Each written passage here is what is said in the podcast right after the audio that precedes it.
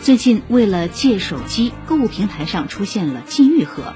上官新闻文章报道，所谓禁欲盒本名为手机定时盒，盒子带锁，手机放进去后设定时间，直到计时结束自动解锁，手机才能取出来。产品上线后受到不少年轻人的追捧。由于疫情影响，一些人居家办公或学习后，使用手机的时长越来越长，手机就像长在手上。借手机的需求应运而生，并逐渐发展成为一门生意。手机定时盒初代研发者表示，越来越多的年轻人意识到手机上瘾问题，放下手机，克服拖延症，把时间更多花在学习和工作上，这是一件好事儿。